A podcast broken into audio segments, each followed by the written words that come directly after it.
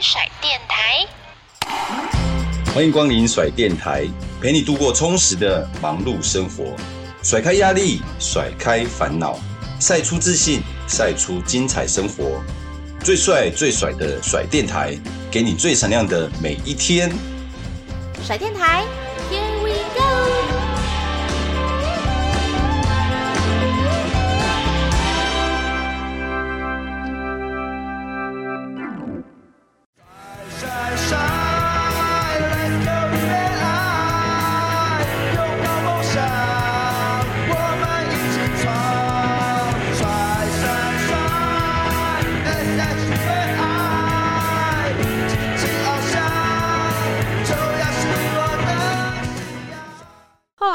在聊到说，怪头哥，你后来加入到纳鲁湾联盟，你当时是帮就是四支球队做应援吗？就当时那那个应援是因为人数不多嘛，那你现在是多了四支球队出来，你策划你要有人帮忙。当时我跟另外一个就是我在北部这边，另外一个原本在后援会的，他去到中南部，金刚跟勇士，我们就是在想办法，就是想这些应援的方式。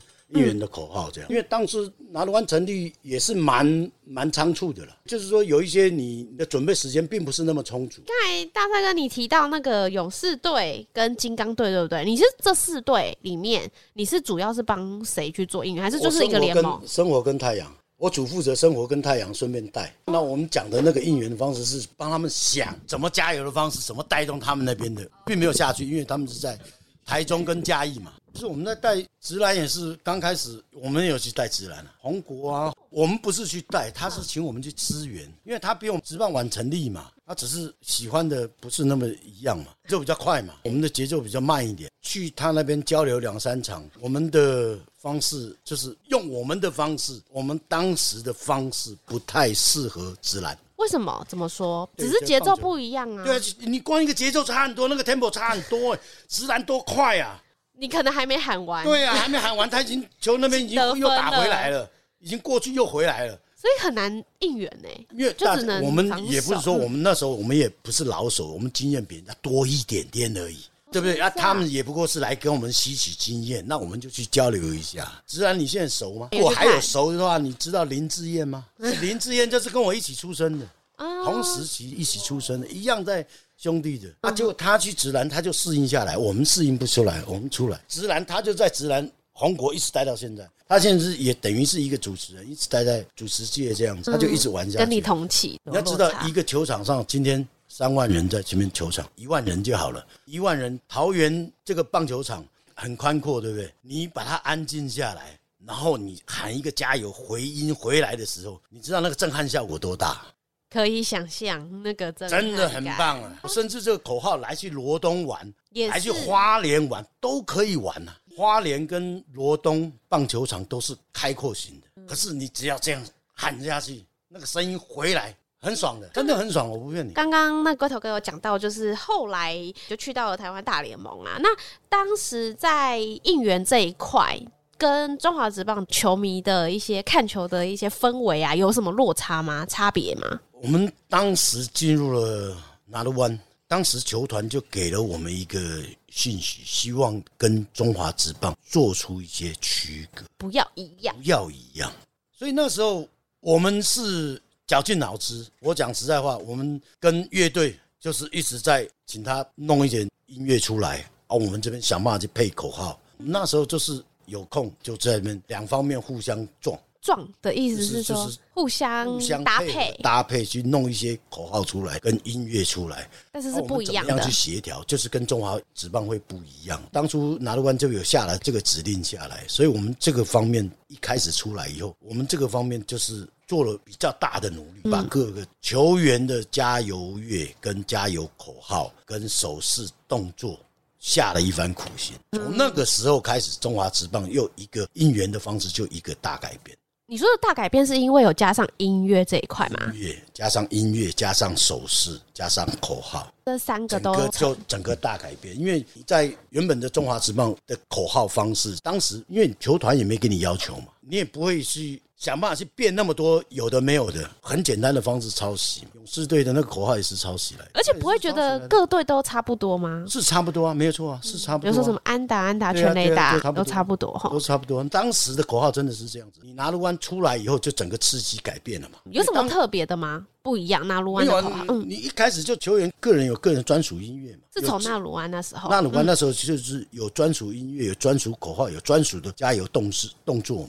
那时候中华职棒没有嘛？就是同时，中华职棒那时候还没有，还是传统的那种传统。所以就是从纳鲁湾纳鲁湾那时候就开始，很明显的每一个球员都有。如果我没有记错的话，中华职棒那时候如果有，也只有少数几个有。有名的有，对，不是每一个球员都有。到纳鲁湾开始以后，就已经等于是，尤其是太阳时期，那时候就开始都有专属音乐、专属口号。后来，怪头哥，你在那个纳罗安时期待了多久？应援这一块听过啊，都没有听过，完全都没有听过。觉得这个会互相影响哎，就是从纳罗安开始有球员的专属应援，也会影响到中华职棒。后来其实应该也慢慢加入，对不对？你们就是后续啦，因为你算是在应援团已经有累积了一些资历了，所以你会去在这个团队里面啊，就是算算是领班这种角色嘛，团长这，你们以前有那种团长这种角色吗？并没有这个称谓 哦，所以就没有说什么要听谁的带领。倒是没有，倒没有，因为我们我们的我的店里面团队里面就很简单嘛，谁拿麦克风听谁的。那你很因为他是主控嘛，他就是要全神专注在球场上，他要主控。这个时候该进什么样的音乐？是加油的还是？中间穿插的，因为有时候拖太冗长，冗长的时候你就穿插一个拖时间的音乐进来就可以了。啊，可是如果你正在嗨的时候，正在那个二垒有有跑者，你要得分得分要一分的机会的时候，一分差的时候，那种很激烈激情的时候，你要进什么样的加油方式？这就是看主控麦克风的人。那个角色，所以那个时候所有的人就是眼睛就是看主控麦克风的。怪头哥，你很常拿麦克风吗？就是在我是很是很常，每一场都要拿。老实讲，可是没有一到九局吧？你们会分班？我们一定都会换，都会换，要不然你你喉咙受不了了。尤其是前初期直棒初期，那个拿那个手拿手持麦克风，那个实在是那个真的很累啊。有的时候甚至连麦克风没有拿，你就要用全心就是用。喉咙去喊着，让三千个球迷跟着你喊，很拼呢，很拼的。那时候是带下来，真的是沙哑，是几乎家常便饭的。那那时候有除了是这种带动人生的带动嘛？你有看过哪一支球队有请女孩拉拉的女孩来现场去跳舞啊表演的吗？在你应援的那时候，中中华职棒第一支就是何信金，何信金，他那时候是多米尼加派了五个人的小组，三位 dancer 啊，两位是陪同的。总共五位。来现场跳，来现场跳。可是三个 show girl 大概十七岁，平均年纪我记得是十七岁。可是他不是场场跳，哎，何信金的每一场的，每一场都跳，所以他是几乎几乎每一场外国的啦啦队。对对对对对，哇，好特别哦！是什么机缘我已经忘记了，但是多米尼加的没有错了，来了五位啊，三位 dancer 这样，大概平均年纪我记得是十七岁吧，有一点忘了。轻，那时候老实讲也没舞台。他怎么跳？他们就在那个走道，那么小小的中华之邦，那那个小小的走道，走道上面这样子跳而已。他甚至连张大帅的那个舞台都没有上去过。我们所谓的舞台就是转播台，以前记者那个电视转播有一个转播台上，他甚至连那个舞台都没有，都没有，他就只能在小小的球迷的走道上面跳。那很挤耶，就是等于说很小，对，你还要帮人家挡人，因为两边人不能过啊。他们在跳的时候，虽然只是秀一下，短短的十几秒。你两边还是要帮他挡人呢、啊，三个舞者在那边，有的时候两个轮班，他们也会轮班这样子。那那时候他们请了这一支啦啦队女孩，一直到解散都还有吗？还是说只是请了一段时间？就那一年吧，很特别，一年。那其他球队机缘我忘记了，但是来就那一年。对对。可是其他球队不会看着，就是哎，我们也要组织这样子。当时并没有这种，不习惯是不是？也没有这个预算吧？我在想，球团当时也没这个预算吧？很现实的考量。对对，应该是。后来我们知道说，在台湾大联联盟啊，跟中华职棒合并之后嘛，那他们旗下的台中金刚队跟迦南勇士就整并成诚泰太阳队。怪头哥也是在这一支球队，算是从他一开始成立，因为你本来就在那鲁湾联盟了，所以等于说看着这一支球队，就是在他们还没有合并之前，你有耳闻球队可能有一些变动嘛？那时候社群已经沸沸扬扬了，大概都知道了，只是怎么并不是很清楚，但是。知道有这个消息。我们现在大家比较认识的就是他们有改名成成泰 Cobras。很特别的是，因为我们现在还可以看到一些过去的一些应援的影片，然后就会看到说成泰 Cobras 有一个那个是叫杀气歌，对，非常的红。当初怪头哥有参与这首歌的创作吗？全程参与，因为这个沙气歌，这个这个中间是我变出来的啊，但是沙气歌的歌曲是我另外一位。团员里面，他找出来的这个 music，日本的一个卡通的音乐，是哪一个卡通？我已经忘记了，嗯、反正这是日本的卡通的音乐，要配出来。然后这个沙气歌，沙沙沙这个东西是后来大家就是也是在这边现场出来的，嗯、现场就撞出来。哇，是这样，因为当时这个很红，而且这个有手势吗？还是说它就是只是单纯口号？也有手势搭配，就那个气势非常的强。当我需要得分的时候，这首歌就会出现。所以有点像是现在我们说的那一种 chance 曲这样子的感觉，对不对？就是说有 chance 的时候就会放这首歌，抠这首歌出来，这样蛮好奇。因为我觉得可能资料也不太多，因为那当时的影像的记录没那么多嘛。那我想问说，所以刚刚您提到就是像陈泰除了有杀气歌啊，那有球队的专属的其他应援歌吗？还是说就以这首比较有名？大概就是以这些，这个杀气歌比较有。受到重视，其他的大概个人的应援曲这些都还好。你说个人球员应援曲，其实你在 YouTube 上面还是找得到，都还有，因为我们当时的。乐队有一个蛮厉害的，都 PO 上去了。可以看一下，说当时的球员的应援口号是怎么样的，这样子。有人在玩这个东西，都有把它 PO 上去。因为我自己看到是比较多人是在抠这个场景。那当时有没有就是应该说我们现在看到啊，有一些球队他可能有自己局间的一个仪式，比如说就是可能在七局的时候，大家会一起有很有默契的拿出手机当手电筒这样照。你们当时有这样子吗？就是在换场的时候。我们大概玩的就是气球嘛。哦，气球怎么玩？可以跟我们分享一下。放出去啊，摔了弄破啊，两种嘛，一个长气球，一个圆气球。圆气球就是爆，弄破它，弄破它嘛。你吹起来，吹的大大一个，然后再把它弄崩。都是在哪一局？这个这个活动几乎都在七七局，或者是长形气球加一个吸管，它就有哔这样的一个低音上去，这样子就会等于说你们今天准备要什么样的活动，你们就会发那个气球给对对对现场的球迷，因为有玩过甩毛巾。领带这一类的活动，但是并没有很成功啦。老实讲，在台湾怎么说？大家觉得不好玩？习惯吧，大概是没那个习惯了。因为领带也可以拆嘛。当时在中信的时候就提出来嘛，你是不是企业员工的时候请他们来？因为他们都是银行行员嘛，要领带嘛，直接现场对，直接就拆了。女孩子丝巾就这样甩嘛，这样子你甩也是一个人多就很壮观了嘛。对啊，就是只要大家做一个动作，其实很壮观。你隔天都是媒体消息就是出来，你就企业一个形象就出来。我这是另类的宣传哦 的感觉，这样子。因为当时的中华时报真的需要宣传。可是当时不是我们就是听很多前辈讲说，哦，其实当时很热，就棒球非常热，就像怪头哥说的，很多场场爆满。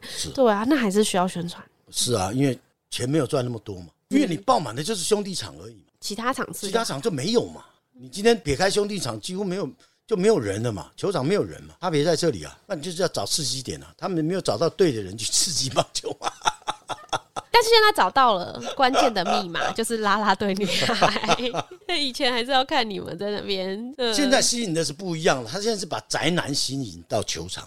那以前的客群嘞，还是以男生为主吧？是啊，以前是所有人都出门到看现场，那现在是他是把那些宅男看手机的、看电脑的拉到现场去。啊、那顺便他的目标不一样，他不是在看球，他是看女孩，所以顺便带了炮筒去。在了球场，你看了热区全部都是炮筒，而且一支比一支大嘛。怪头哥现在还会去看球吗？几乎没有。为什么？中华职棒要陪我啊？陪你的意思是？本来就应该是跟他索赔啊。发生了这个赌博事情，对中华职棒、对球迷、所有台湾的球迷，没有任何一点交代啊！当时在发生这件就是我们所谓的假球案的时候，怪头哥还是在应援团，当时还是在。那发生这件事情之后，你是什么时候离开？就是应援这个工作这个角色，跟球员都一样啊，剪掉来抄了以后，大家第二天都没工作，哦，都一样了。所以是真的是因为假球案的关系。对啊，没错啊，没错。可是为什么你们也要被说你们也被影响到这个事情？没有啊，就因为棒球球队就结束了，你当然是结束了没？就是这样子啊。你没有再换其他队？没有再换了，因为老实讲，我今天带陈泰，陈泰完了以后，等于是直棒，等于是另外一个世界了，就开始电子化了嘛，开始修 girl 出现了嘛。他所有的应该说。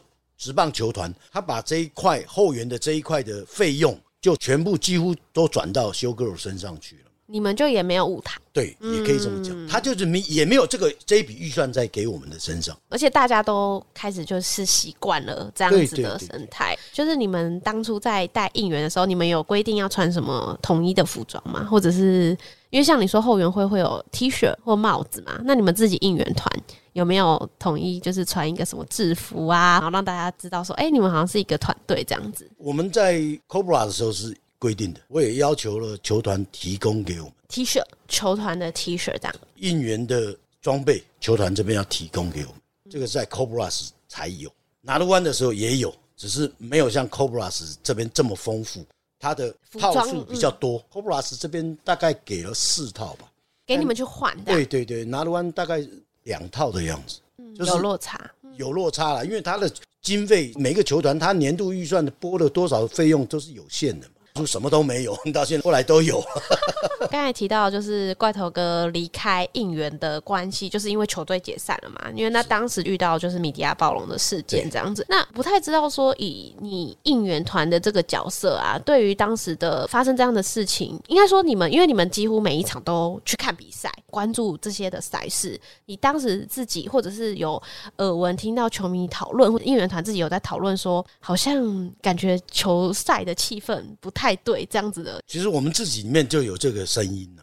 为什么打不赢？是什么时候开始？有的时候你就是怎么打都打不赢，不觉得觉得这个应该是会赢的比赛，啊，怎么会输掉？这个我们是有感觉。那有的时候就是大量得分，那不太可能得分的，就居然大量得分。当一个球迷是会很爽，可是我们因为我们已经够资深了，不是只是看一个球赛的输赢，我们赛后是有这些声音，是有这些讨论。但是没有那么确实啊！等到事情发生以后才知道，我们当时看的是没有错的，要不然怎么会这样子？不该赢的我们赢了，该输的又不输，这个声音我们是有的。你想想，职棒赌博好不好？我老实讲，我看了这么多年职棒，其实赌博在中华职棒开始没有停过。我刚刚讲过，在早期的职棒，本垒板就是一个分界，半场我的半场。中间本垒板的后方就是赌博区，当初就是这样子。那个赌博区是现金交易的，怎么赌啊？它就是一个都是现金交易，就是背个大哥大，就是那么现金交易手提箱，每一球都可以赌，不是只有赌球输赢。每一球，每一球都可以赌。你是你只要有人愿意赌，有人愿意收，都可以都可以。比如说好球坏球这种，对，就是现当初当初的赌博就是他们这些是纯粹赌。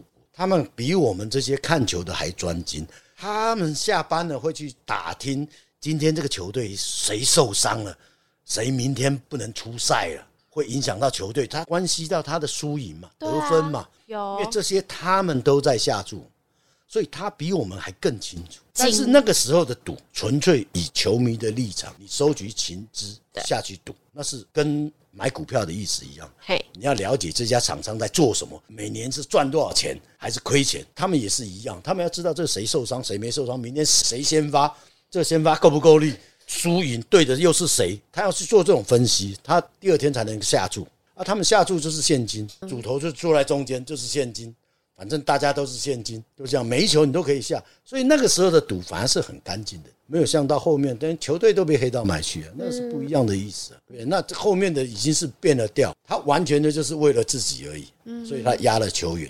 所以那时候在调查这件事情的时候，你们也有被约谈，或者是？没有没有没有，我们因为我们也没参与啊，跟我们不是没有没有直接关系。那球员被底下带出场，我们在上面，我们也是事后才知道啊。你们当下也不知道，我们当下也不知道，我们在上面我也不知道。虽然我的权利，我当时。都够，我能够上下自由的移动，但是我也不知道这些事情，我也都是事后才知道。嗯，应该很多人会说应援团感觉就是跟球员好像有比较多私底下的接触，你们当时有吗？就是有跟哪一位球员比较熟悉啊、熟识嘛？这种有有比较熟悉，但是都是跟他们讲不要太过。你像我们当初兄弟成立的这些后援团体，每一个领头的都有球员的电话。你自己也有几位？我都我没有，我没有，我都是跟他们讲，有事才联络，没事你不要骚扰到球。比如说光辉组，光辉组的领头他就有王光辉的电话嘛，甚至住哪里都知道嘛。啊，这样子方面，有时候你球迷联络感情，球迷聚餐，他就可以去参加。黄广琪事件冒穿球衣的事情以后，是有一些限制球员不要私下跟球迷互动了。那个事件是什么？可以怪头哥可以帮我们简单分享一下。类似。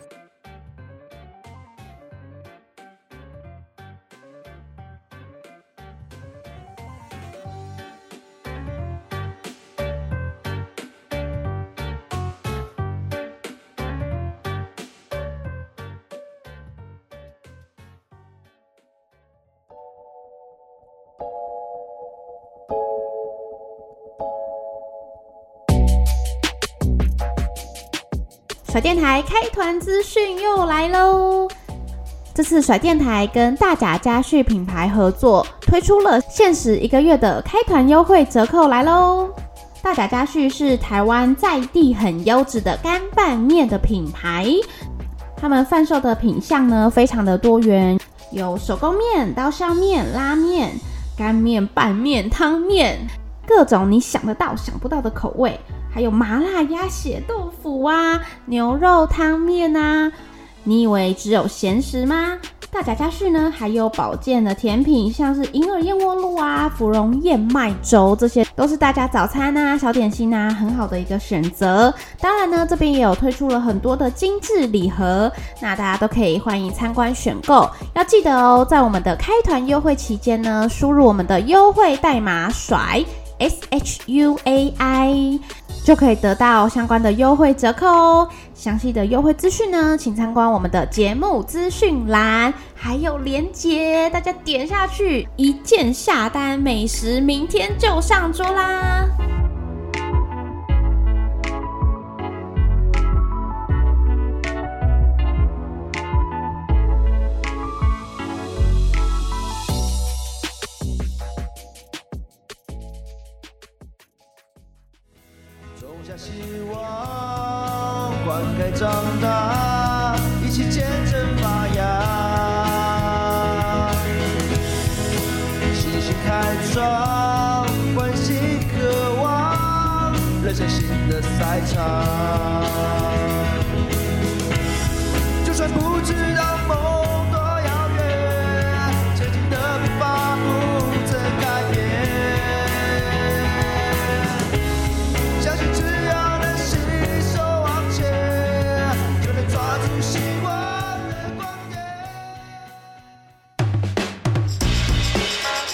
还没有结束哦，就像棒球比赛一样，两人出局才开始。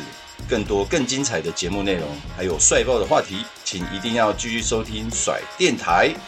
我们下集空中再会哦，拜拜。